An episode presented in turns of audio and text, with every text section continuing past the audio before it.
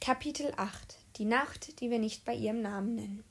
Wir fanden es alle nett, dass die Polizei, die Feuerwehr und der Hausmeister uns für den Rest der Schulnacht Gesellschaft leisten wollten. Dann brauchen wir wenigstens nicht die ganze Nacht hin und her zu fahren, erklärte der Oberfeuerwehrmann dem Lehrer. Zuerst spielten wir Verstecken und aßen Bonbons. Das heißt, wir aßen Bonbons, während der Lehrer, die Polizisten, die Feuerwehrleute und der Hausmeister Verstecken spielten. Wir fanden Verstecken ein ziemlich altmodisches Spiel, aber die Erwachsenen schienen trotzdem richtig Spaß daran zu haben. Vor allem die Feuerwehrleute, als sie den Hausmeister aus der Turnmatte rollten, in der er sich eingerollt hatte. Hanna und Mika wurde schlecht von den Bonbons. Erst musste sich Hanna übergeben, dann Mika. War das jetzt auch schon eine Nachtdisco? fragte Pekka. Wir fanden, Mika hatte sich viel schöner übergeben als Hanna, aber das konnte auch daran liegen, dass Hanna sich in die Birkenfeige neben den Lehrertisch übergeben hatte, wo man das meiste gar nicht sehen konnte. Von Mika konnte man das meiste sehen, weil es im Akkordeonkoffer gelandet war. Zum Glück lag das Kind des Lehrers nicht mehr darin. Das Kind des Lehrers saß im Schoß des Oberpolizisten und hörte zu, wie er immer neue Geschichten von blutigen Polizisten erfand. Nach dem Versteckenspiel und den Bonbons waren die Würstchen an der Reihe. Wir fanden das Würstchengrillen spannend, obwohl unser Lagerfeuer auf dem Schulhof lange nicht brennen wollte. Es brannte nicht mal, als die gesamte Feuerwehr es anzuzünden versuchte. Zum Glück hatte der Lehrer eine Idee.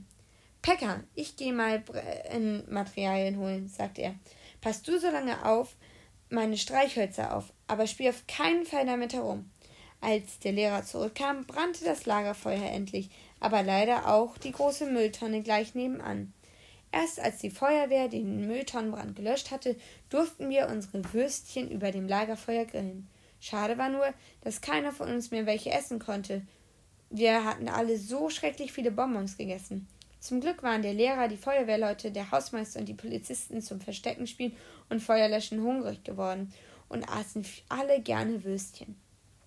So war es doch gut, dass Timo gleich acht Päckchen mitgebracht hatte und wir alle hatten irgendwie ein sicheres Gefühl beim Würstchengrillen, wo ein ganzer Feuerwehrzug samt Löschfahrzeug und Drehleiter dabei war.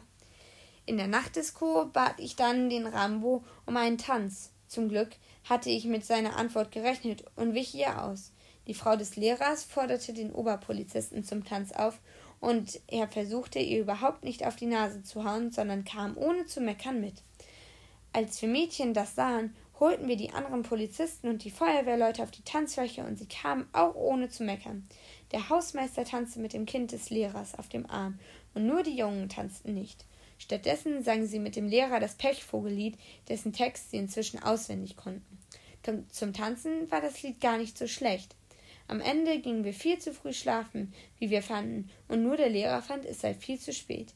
Am längsten war das Kind des Lehrers wach, das seit seinem Schläfchen unheimlich munter war, aber das machte nichts, denn der Lehrer war auch lange wach. Er korrigierte unsere Aufsätze aus dem letzten Jahr. Das wussten wir, weil wir sein meckerndes Lachen bis in unsere Schlafsäcke hören konnten.